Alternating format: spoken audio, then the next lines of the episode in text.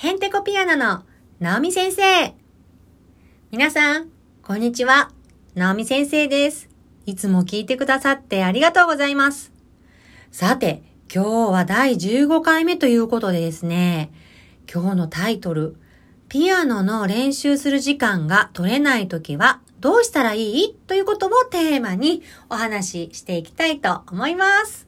そう、皆さんね、忙しいので、なかなかピアノの練習がね、できないなーってね、うん、思ってる方とか、まあ私ピアノの先生やってるんですが、あの、生徒さんのね、保護者様から、うん、なんかもう忙しくってピアノの練習の時間がなかなか取れないんですよって、あの、こう相談をね、いただきます。うん、気持ちはね、すごくよくわかります。私もね、独身の時はすっごい練習時間、もう全部自分の時間だったので、もう本当に練習時間たっぷりあったんですが、もうね、今って何かこう、こう練習してても、あ、もうすぐご飯の時間だとか、うーん、あ、なんか喧嘩しだしたから練習がとか、なんかもういろいろね、子供の用事。うん、あとこう、なんていうの、習い事。うちはね、習い事はもう全部オンラインなんで、まあ、通う送迎はないんですけども、まあ皆さんね、あの、お子様だと、まあ、学校の宿題、あと部活とか習い事とかをね、皆さんされていて忙しいですよね。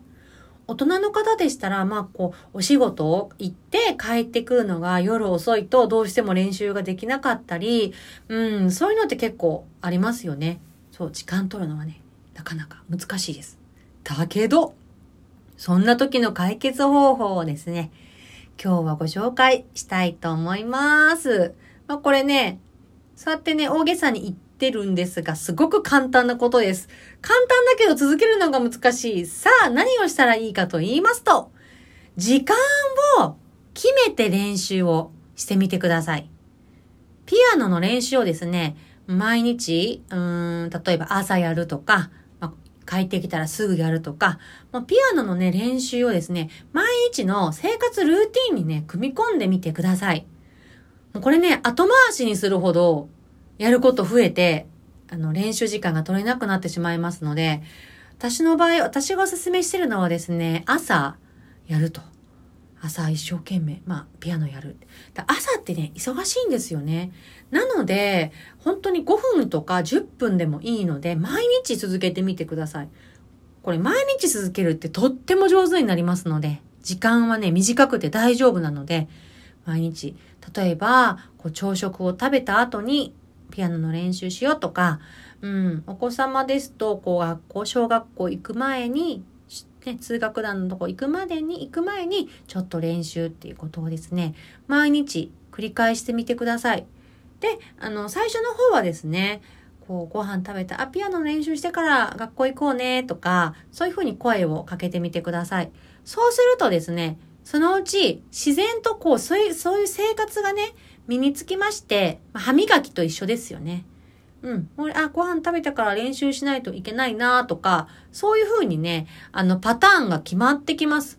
ただ、これ、声かけし、声かけをしないと多分、あの、練習には向か、あの、向いていかないと思いますので、必ずね、ご飯食べた後、さあ練習しようね、練習しなさいじゃなくって、練習しようねっていう感じで声をかけてみてください。そしてですね、まあ、あの、そういうルーティンをね、あの、こう、組み、ルーティンに組み込むっていうことをね、してみてください。まあ私朝って言ったんですけど、まあそれぞれね、ご家庭のスケジュールにぴったりな練習時間をね、見つけてみてください。まあ、あの、仕事されてる方だと朝はとっても忙しいので、もう帰ってきてすぐにやるとか、うん。本当に5分でもいいので、そういう習慣をね、つけてみてください。ということで、今日のね、ピアノの練習する時間が取れないときは、ピアノのね、練習時間を決めて毎日そこに向かって練習するということをですね、一度試してみてください。ということで、今日もね、聞いてくださってありがとうございます。また明日も配信いたしますので、よかったらお聞きください。良い一日をまたねー